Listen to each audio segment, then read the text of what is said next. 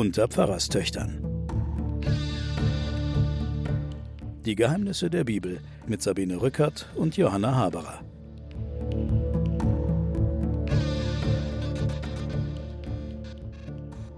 Liebe Hörerinnen und Hörer, willkommen zu den Pfarrerstöchtern und den Geheimnissen der Bibel. Die ersten vier Bücher des Mose liegen hinter uns, vor uns liegt das fünfte Buch Mose, das eine ganz eigenwillige Art hat und ein ganz besonderes Buch ist. Mir gegenüber sitzt meine Schwester Johanna Haberer. Hallo Sabine. Professorin für Theologie und Medien an der Universität Erlangen. Ich bin Sabine Rückert, stellvertretende Chefredakteurin der Zeit. So, Deuteronomium, schieß los, Johanna. Ja, das Deuteronomium ist das letzte Buch aus dem Pentateuch, also aus den fünf Büchern Mose, das die Torah gleichzeitig heißt und ist ein unterschätztes Werk, weil es natürlich eine Wiederholung ist von allem, was wir bisher gelesen haben. Es wird alles wiederholt, was wir bisher gelesen haben. Und es gibt einen der Ausleger, der schreibt über das Deuteronomium in der christlichen Rezeption Gibt es noch christliche Bibelleserinnen und Leser, die das fünfte Buch Mose von der ersten bis zur letzten Zeile gelesen haben? Mit großem Elan kann man vorn in der Bibel mit Lektüre beginnen. Flüssig kommt man durch die Urgeschichte, durch die Erzvätergeschichten und die schöne Josefs Novelle. Im zweiten Buch Mose folgt man dem Volk Israel aus Ägypten an den Sinai. Dort allerdings bleibt Israel lange so wird man es bei der Lektüre vorziehen, die Sinai-Gesetzgebung schnell zu überspringen. Dann jedoch benötigt man einen geeigneten Neuanfang und der bietet sich mit der Erzählung von der großartigen Eroberung Jerichos im Buch Josua. Das, das, ist dann fünf, das nächste. Genau. Das fünfte Buch Mose, das Deuteronomium, wird dabei regelmäßig übersprungen. Wir aber wollen ja alles anschauen. Sag mir doch mal, was steht denn da überhaupt drin? In diesem Deuteronomium, dem fünften Buch Mose, stehen im Grunde genommen alle Dinge, die wir jetzt schon besprochen haben, nochmal aber in einer Art Testament des Mose, in einer Art großer Predigt. Also es wird nicht erzählt, ganz wenige Erzählabschlüsse sind da drin, sondern das Volk Israel wird mit du angeredet du sollst. Und es ist sozusagen konzipiert als eine Abschiedsrede des Mose. Des alten. Des alten, Propheten. großen Propheten. Und es wird kein anderer mehr unter dem Volk Israel sein, denn dieser Prophet, später wird man sagen, Jesus war noch so ein Prophet, der wird es von sich selbst sagen. Aber wir werden da sehen, äh, Deuteronomium heißt das zweite Gesetz, also zum zweiten Mal kommt das Gesetz. Und zwar mit einer ganz eigenständigen Sprache und Theologie. Es ist woanders entstanden. Ich muss, glaube ich, um die Ursprünge dieses Buches zu erzählen, noch einmal die Geschichte Israels rekapitulieren. Wir wissen, ungefähr um 1000 wurden diese Texte angefangen aufzuschreiben, nämlich in der Königszeit. Also 1000 vor Christus unter David begannen die zu schreiben. Und dann entstand eine Trennung. Wir haben ja diese Manasse und Ephraim-Stämme. Da entsteht dann ein geteiltes Reich, also so ähnlich wie Korea oder wie DDR und Deutschland teilten sich die Reiche mit unterschiedlichen Schwerpunkten und unterschiedlichen Königen. Die konnten sich nämlich nicht auf einen König einigen. Also es gab ein Nordreich und ein Südreich. Ja, nach dem Tod Salomos wird das Reich in zwei Teile geteilt, weil sich die Stämme nicht auf einen König einigen können. Das Nordreich sind zehn Stämme Israels mit der Hauptstadt Samaria. Und das Südreich sind zwei Stämme Israels, nämlich Benjamin und Juda, mit der Hauptstadt Jerusalem. Mhm. Das waren aber so ein bisschen so die Underdogs, ne? Und, das waren vermutlich die Und Underdogs. Jerusalem hatte damals 800 Einwohner oder so. So ungefähr. Und du hast jetzt zwei Arten von Untergängen. 722 wird das Nordreich von den Assyrern überrannt und die Bevölkerung wird nach Assyrien deportiert. Genau. Nicht die ganze, nicht, liebe Johanna. Nicht die Einige ganze. kommen nämlich ins Südreich und füllen Jerusalem auf, so ist sodass es. es dann binnen weniger Jahre 8000 Einwohner hat. Genau, sehr gut. Und dann hast du äh, 587 den Untergang des Südreichs. Und das ist das, was wir bisher die ganze Zeit erinnern, nämlich durch die Babylonier. Und zusammen mit den Nordreichsbewohnern sind die wiederum exiliert worden und haben dann in Babylon ja überwintert und ihre eigentliche Religion gegründet, diese sehr monotheistische Religion. Da wurde dann der Tempel auch zum ersten Mal zerstört.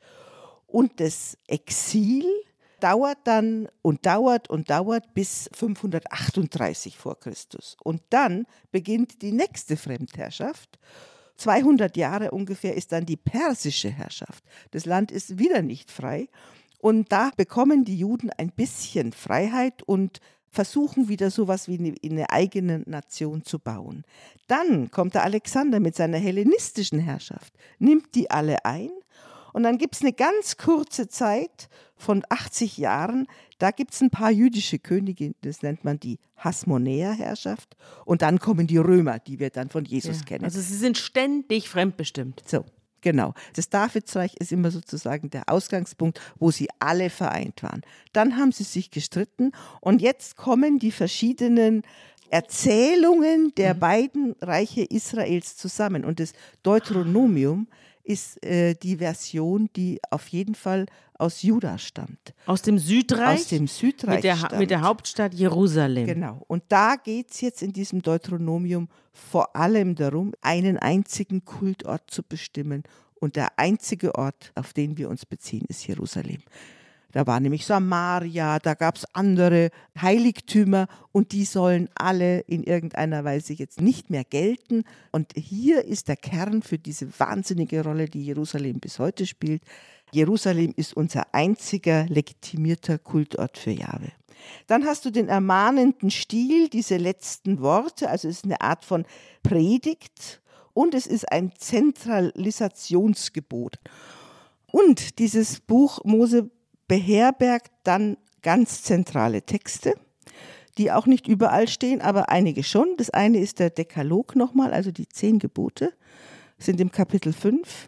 Dann das große, große, sehr einsilbige Bekenntnis des Shema Israel, das höhere Israel, nochmal der Aufruf zum Monotheismus, dann das Zentralisierungsgebot und dann gibt es das Glaubensbekenntnis, das kleine geschichtliche Glaubensbekenntnis im Vers 26, auch ein zentraler Text, ein, ein umherirrender, verlorener Aramäer war mein Vater, so der Beginn der Erzählung nochmal. Und dann kommen die großen Formeln vom Bund. Also äh, die kennen wir alle schon, sind aber aus einem zentralen Text, vermutlich diese Zentralisierungskulttexte, dann in Schalen entstanden über drei Jahrhunderte.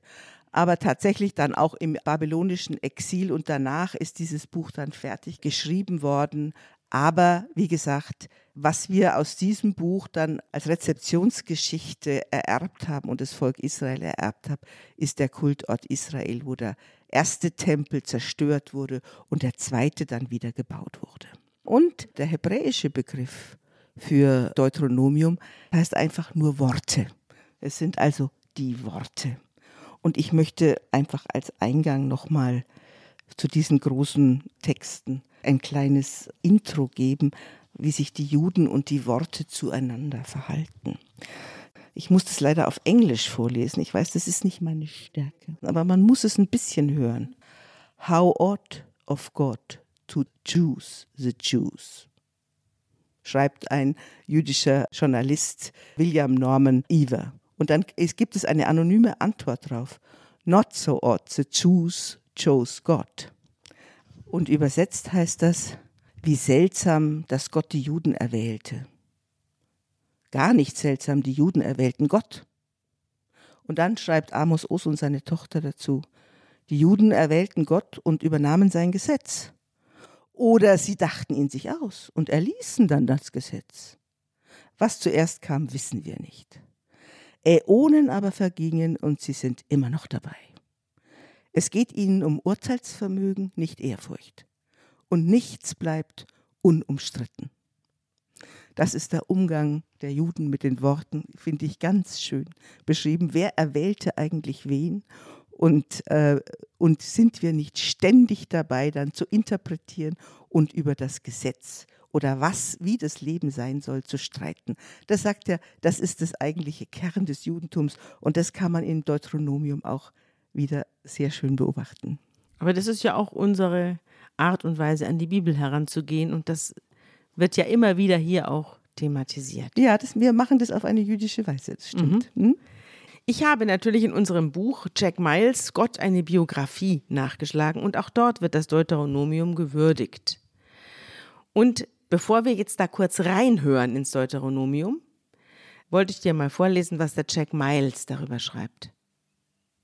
In der Geschichte der Abfassung der Bibel, die nicht mit der Geschichte zu verwechseln ist, die in der Bibel steht, hatte das fünfte Buch Mose, das im siebten Jahrhundert vor unserer Zeitrechnung geschrieben wurde, eine enorme Wirkung.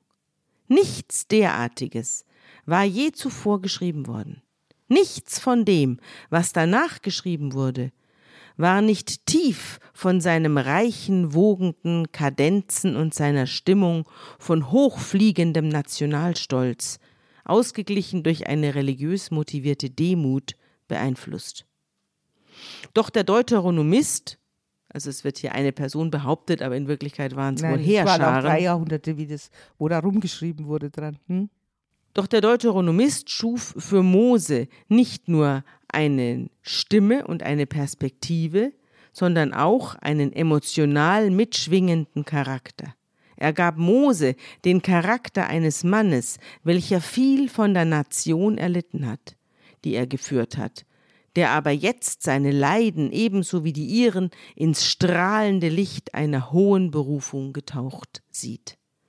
Da die Stimme, die im Deuteronomium zu hören ist, die des Mose ist und nicht die Stimme Gottes, ist ihre Charakterisierung von Gott ebenfalls die des Mose.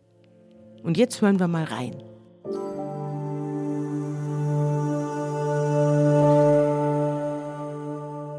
Denn frage nach den früheren Zeiten, die vor dir gewesen sind, von dem Tage an, da Gott den Menschen auf Erden geschaffen hat, und von einem Ende des Himmels zum andern. Ob je so Großes geschehen oder desgleichen je gehört sei, dass ein Volk die Stimme Gottes aus dem Feuer hat reden hören, wie du sie gehört hast und dennoch am Leben blieb? Oder ob je ein Gott versucht hat hinzugehen und sich ein Volk mitten aus einem Volk herauszuholen durch Machtproben, durch Zeichen, durch Wunder, durch Krieg und mit starker Hand und ausgerecktem Arm und durch große Schrecken, wie das alles der Herr, euer Gott, für euch getan hat, in Ägypten vor deinen Augen? Du hast es sehen können, auf dass du wissest, dass der Herr allein Gott ist und sonst keiner. Vom Himmel hat er dich seine Stimme hören lassen, um dich zurechtzubringen und auf Erden hat er dir gezeigt sein großes Feuer, und seine Worte hast du aus dem Feuer gehört.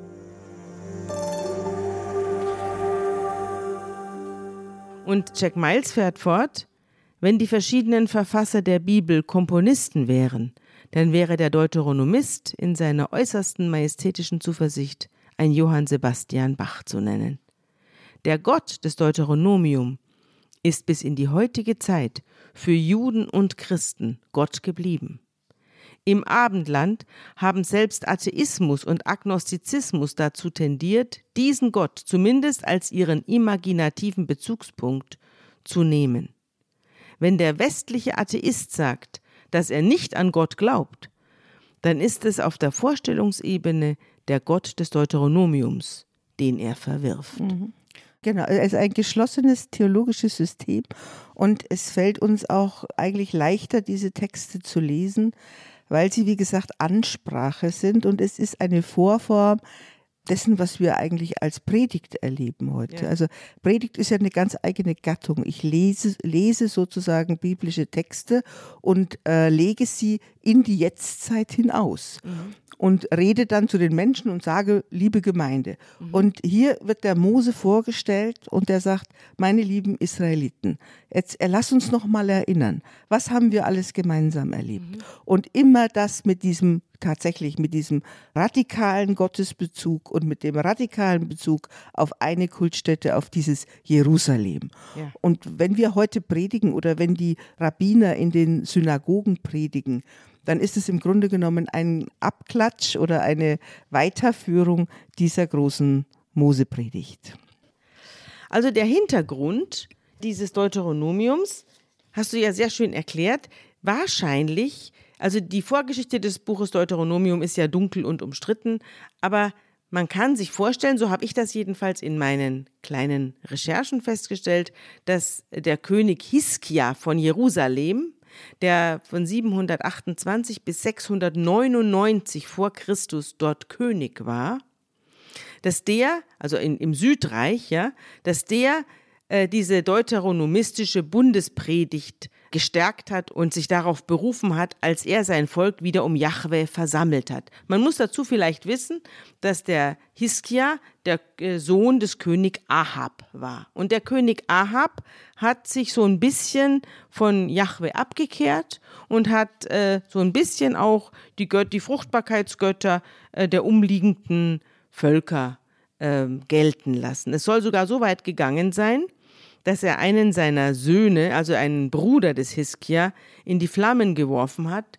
um einem fremden Götzen zu opfern. Wir haben ja auch die Erinnerung an die Schlangen im Tempel. Falls du dich erinnerst, können auch alles Göttinnen anderer Religionen so gewesen es. sein. Mhm. So ist es. Du hast ja, wir haben mhm. ja letztes Mal oder vorletztes Mal in einer der Sendungen haben wir ja erzählt von der kupfernen genau. Schlange, die genau. Mose anfertigen ließ. Die ließ der König Hiskia zerstören. Mhm. Genau. Offenbar handelt es sich nicht nur um eine, ja, um eine medizinische, medizinische Erinnerung? Genau, eine medizinische Maßnahme, sondern es handelt sich offenbar auch um, äh, um eine fremde Gottheit, mhm. die sich hier eingeschlichen hatte. Jedenfalls ließ er das alles zerstören. Und Hiskia wurde auch berühmt, weil er vor 2700 Jahren einen Tunnel bauen ließ, einen unvorstellbar tollen Tunnel, der die Stadt Jerusalem mit der Gihon-Quelle verbunden hat. Dieser Tunnel ist bis zu 60 Meter tief gegraben worden, von zwei Seiten angefangen und man traf sich tatsächlich in der Mitte. Kein Mensch weiß, wie die das damals fertig gekriegt haben. An manchen Stellen nur 150 Zentimeter hoch. Und äh, man hat auf diese Weise innerhalb der Jerusalemer Stadtmauern hatte man eine Möglichkeit, an Wasser zu gelangen. Das ist genau. ganz wichtig, da das äh, Südreich bald von den Assyrern, von der Supermacht aus dem Osten, belagert worden ist.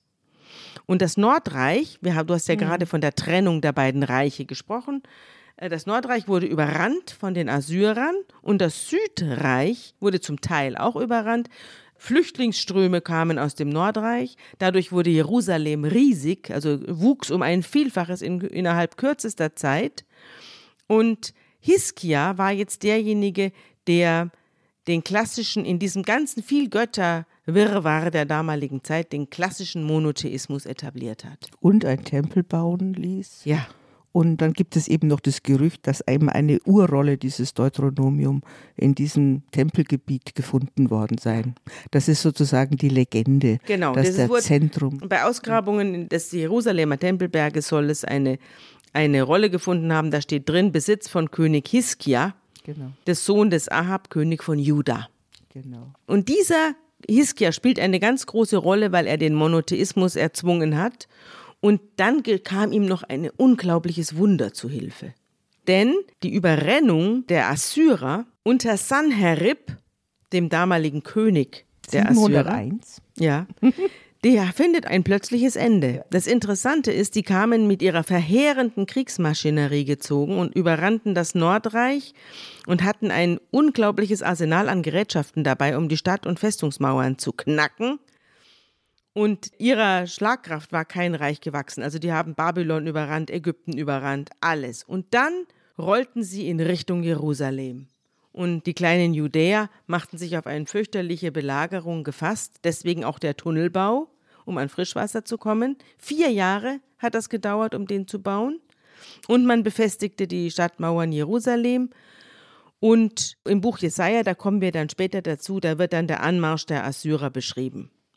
Er rückt von Rimmon heran, kommt auf Ayat zu, zieht durch Migron, in Michmas lässt er seinen Tross, Rama zittert. Die Bewohner Gebims ergreifen die Flucht. Schon erhebt er seine Hand gegen den Berg der Tochter Zion, gegen den Hügel Jerusalems. Und dann geschieht etwas, nämlich, so heißt es dann im zweiten Buch Könige, dass der Engel Jahwes auszog und im Lager der Assyrer 185.000 Mann erschlug. Da brach Sanherib, der König von Assyrien, auf und zog ab. Also die haben Jerusalem. umgedreht. nicht eingenommen. Ja. Und man weiß es nicht warum. Also man historisch weiß, warum. weiß, man das nicht warum. Also es gibt ja ähnliche Legenden von den Türken vor Wien, die umgedreht ja. sind, äh, wo dann angeblich die Brezel entstanden ist, weil die die betenden Hände der Wiener sollen sozusagen die Brezel darstellen, ja. weil sie nicht eingenommen worden sind. Und danach wurde die Brezel als betende Hand als Dank erfunden. Und äh, also diese Geschichten gibt es ja auf der ganzen Welt irgendwie äh, immer wieder. Auch Hannibal ist ja nicht genau. nach Rom eingefallen, sondern auch umgekehrt. Genau. Keiner weiß warum. Also man weiß es nicht, vielleicht, weil vielleicht auch dieses schon den Ruf eines heiligen Ortes hatte. Nee, ich glaube, dass da eine Seuche Oder ausgebrochen eine Seuche ist. ist ausgebrochen. Engel Morgen. Jahwes zog aus und schlug 185.000 Mann. Was soll das anderes als eine Seuche gewesen sein? Kann sein. Ja. Also man weiß es nicht. Auf jeden Fall sind sie umgedreht und das, da kommen natürlich auch dieser, dieser große Pathos der Errettung, ja. den wir in diesen ganzen Büchern finden. Ja. Oder nur Gott macht es. Du bist ja eigentlich ganz arm mit deiner Streitmacht, aber Gott kann die großen Streitmächte schlagen. Die kommen natürlich auch aus dieser sehr zentralen Erinnerung. Genau. Dass man davon gekommen ist. Jedenfalls hat der Sanherib seinen Angriff abgebrochen und ist heimgegangen und Jerusalem blieb rein mhm. und unverletzt. Und der Hiskia, der starb friedlich nach 30 Jahren an der ja. Macht. Und da gab es dann auch eine relative Freiheit, wo dann sich das Volk wieder etablieren konnte. Mhm. Aber was auch war, was du gerade schon mal noch erwähnt hast, dass diese ganzen Flüchtlingsströme, die dann aus dem Nordreich kamen, also da, wo Menasse und Gad und Ruben saßen und die hatten äh, Heiligtümer wie Samaria, eben mit auch polytheistischen Kulten, dass die dann ihre Schriften alle mit rübergebracht haben mhm. und dass die zum Beispiel auch Prophetenabschriften rübergebracht haben. Also das, was wir heute als eine Bibel lesen, hat zum Teil auch ganz unterschiedliche Orte, wo es aufgeschrieben mhm. worden ist, Kultorte, mhm. wo es aufgeschrieben ist. Und durch diese Katastrophe der Assyrer sind dann Intellektuelle, sind Geistliche, sind äh, prophetische Schriften, wir würden heute sagen äh, Zeitkommentare, sind dann in, nach Jerusalem gebracht worden und waren dort dann schon in einer ersten, ja, Gemengelage, mhm. bevor sie dann alle miteinander nach ba Babylonien mhm. äh, verschifft wurden oder nach Babylonien gekommen mhm. sind und dann zu Büchern verarbeitet wurden. Und das erklärt auch, warum die Bibel eine Bibliothek ist und kein Buch. Genau. Also der Amos Oz beschreibt dann auch sehr schön, wie eigentlich dieser Umgang mit Worten eigentlich passiert. Und er beschreibt, wie eigentlich ein jüdisches Kind mit zwei Jahren anfängt, diese Texte auswendig zu lernen. Und dass Welche Texte? Äh, diese biblischen Texte äh, diese hebräischen Texte zu lernen. Und dass es diese Geschichten in alter Zeit, auch über Jahrtausende, immer diese Texte wieder aufgesagt wurden. Und die haben schreiben gelernt, mit drei, vier Jahren haben diese Kinder schon schreiben gelernt. Und das, was auch im Deuteronomium noch ein ganz wichtiger Maßstab ist, es wird erzählt, ja, aber es wird auch immer gefragt. Immer wird die Erinnerung anmoderiert. Wenn dein Sohn dich fragt, warum feiern wir Passa? Wenn dein Sohn mich fragt, es ist also ein es ist auch ein Generationenprojekt, ist hier in dem Deuteronomium schon angelegt, ja. dass innerhalb der Familie äh, diese Traditionen weitergeführt werden sollen. Das wird an den Festen festgemacht. Natürlich das ganze Jahr sind äh, durch die Feste geprägt, durch den Sabbat geprägt, aber durch das innergenerationelle Gespräch in der Familie immer und durch das große Wort Fragen. Also die nächste Generation wird nicht mit Antworten zugemüllt, sondern die nächste Generation, der wird das Fragen gelehrt mhm. sozusagen. Und das ist auch das Hinterfragen. Das Hinterfragen und das Fragen. Und die Frage, wie ist eigentlich etwas geworden, was wir heute hier tun? Mhm. Auch das steckt ganz tief in diesem Deuteronomium. Das und in diesem Podcast. Und in die ja, das stimmt. Und deswegen ist Erinnerung ein großes Thema dieses Buches. Ja. Die Erinnerung ist ja immer auch die Erinnerung der Sieger. Und es ist natürlich eine sehr, sehr fragwürdige Sache, so eine Erinnerung. Weil eine Erinnerung hat ja immer auch ein, ist, da steckt ja immer auch die Deutung drin. Das weiß man ja auch. Also man weiß auch, dass gerade in der Kriminologie und in der Kriminalistik weiß man, dass Erinnerungen Zeugen sind ja unzuverlässig hoch drei, ja. Weil Zeugen haben immer auch ein Interesse. Die erzählen das, was ihnen am Schluss selber nützt.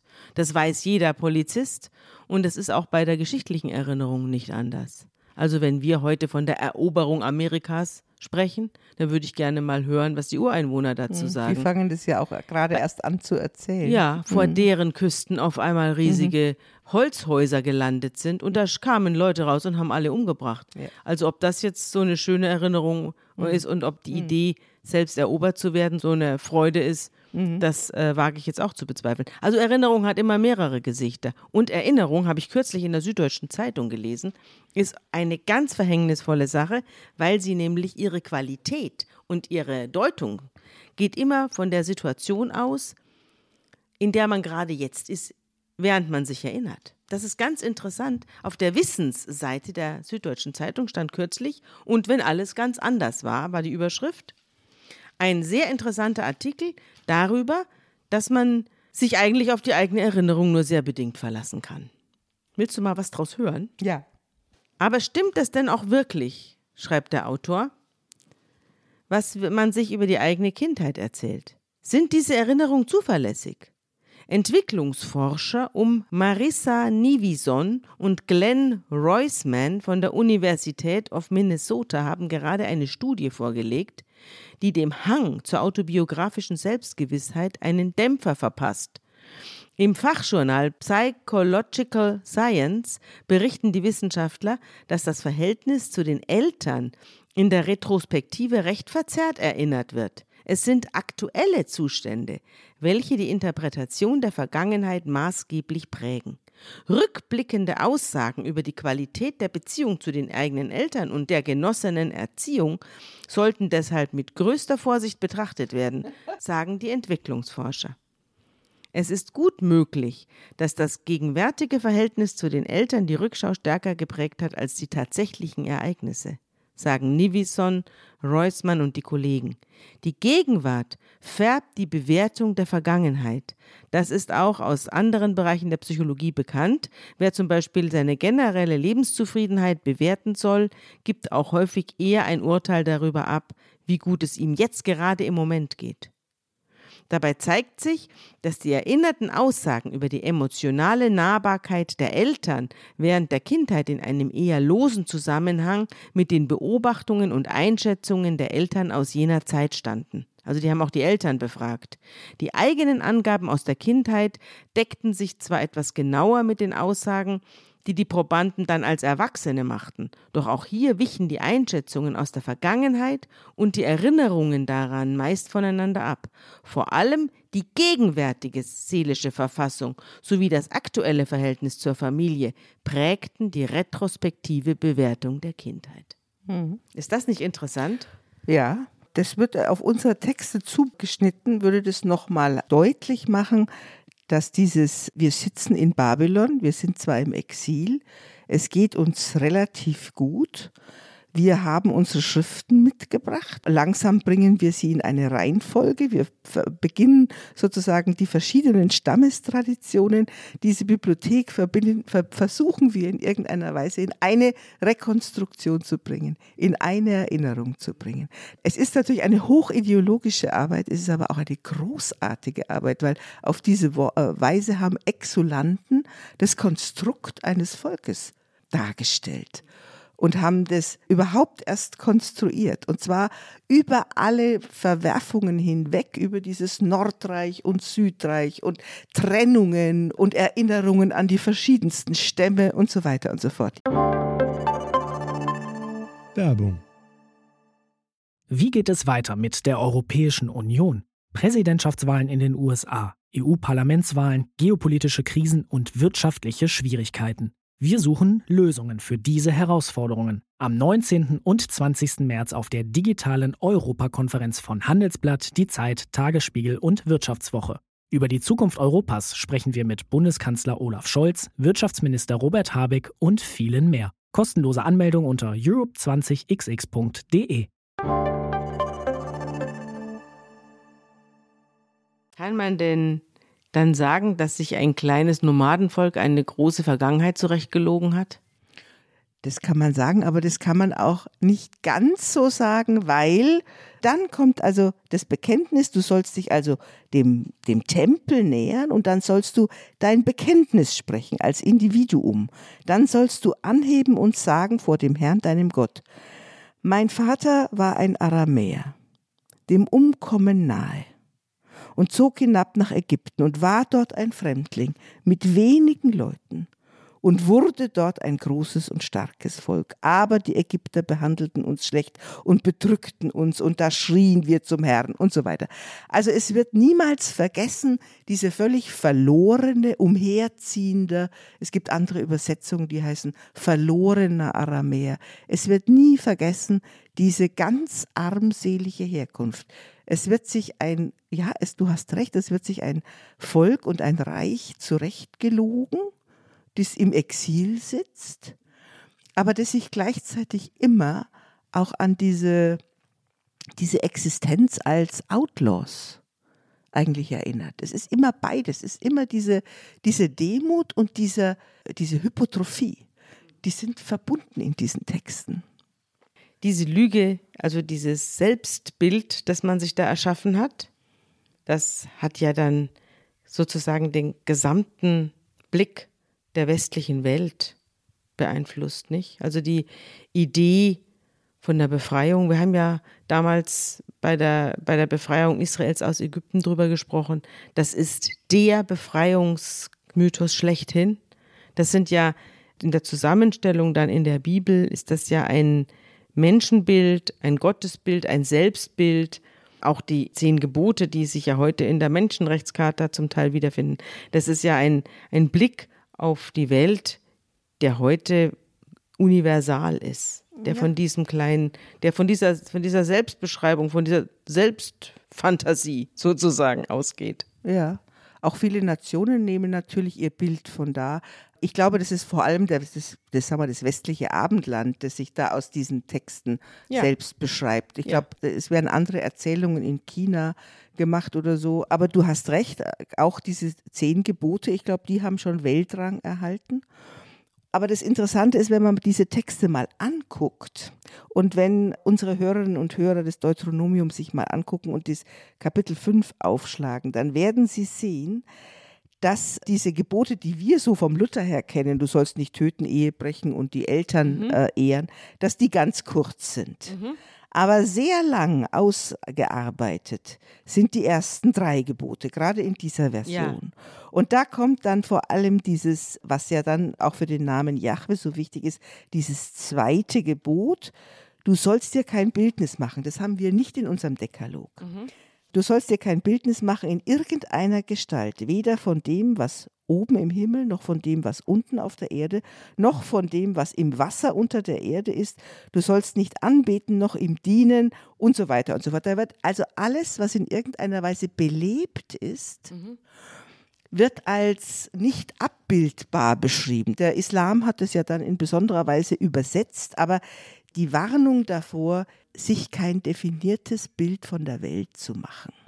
Ich finde, da steckt eine ganz große Wahrheit drin, weil alles, was definiert ist, ist abgeschlossen und man beschäftigt sich nicht mehr damit und meint es abgeschlossen zu haben. Und meint es begriffen zu haben. Und meint es begriffen zu haben. Und in diesem zweiten Gebot, das wir Christen leider nicht in ordentlicher Weise sozusagen transportiert haben, steckt eine ganz große Offenheit der Welt gegenüber nach dem Motto, abschließend ist nie was gesagt.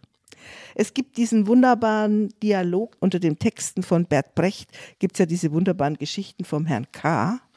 Und der hat zu diesem zweiten Gebot einen sehr schönen kleinen Dialog geschrieben. Was tun Sie, wurde Herr K. gefragt, wenn Sie einen Menschen lieben? Ich mache einen Entwurf von ihm, sagte Herr K. und sorge dafür, dass er ihm ähnlich wird. Wer der Entwurf? Nein, sagte Herr K., der Mensch. Also die Vorstellung, dass du einfach einen Entwurf von allem machst und es dann, dann guckst, dass es ihm ähnlich ist. Und dann, aber hat nicht Israel einen Entwurf von sich gemacht und wurde ihm immer ähnlicher? Ja, aber nicht von Gott.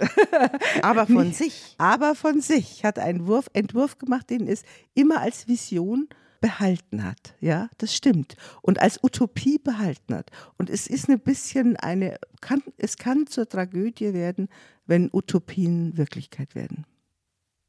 Die Vision des Volkes Israel von sich selbst und der immer weiter fortschreitenden Angleichung, da kommen wir dann in den nächsten Folgen noch häufiger drauf. Ich finde, wir sollten für heute Schluss machen und vielleicht sollten wir nochmal aufs Deuteronomium zurückkommen, denn wir haben den Tod des Mose vor uns und der Tod des Mose steht auch im Deuteronomium. Hast du auch ein gutes Wort zum Schluss für heute? Ja, unser Deuteronomium heißt ja in der hebräischen Bibel Worte. Und da geht es ja dann vor allem um die Auslegung des Wortes Gottes in den Worten des Mose.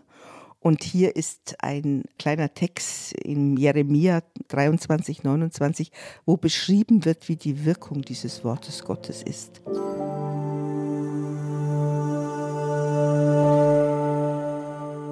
Ist mein Wort nicht wie ein Feuer, spricht der Herr, und wie ein Hammer, der Felsen zerschmeißt? Mit diesem Wort fahren wir dann in 14 Tagen fort. Da kommen wir zum Ende des Deuteronomium und äh, zum Tod des Mose. Und dann kommt wieder Leben in die Bude. Dann äh, kommen wir zu Joshua in der übernächsten Folge und dann geht ein wieder die Geschichte weiter. Dann tut sich wieder was. Ja, wir haben es halt jetzt auch mit Erinnerung und mit Theologie zu tun. Und zwar mit einer Theologie, die eine große Kraft entfaltet hat. Tschüss, Sabine. Tschüss, Johanna.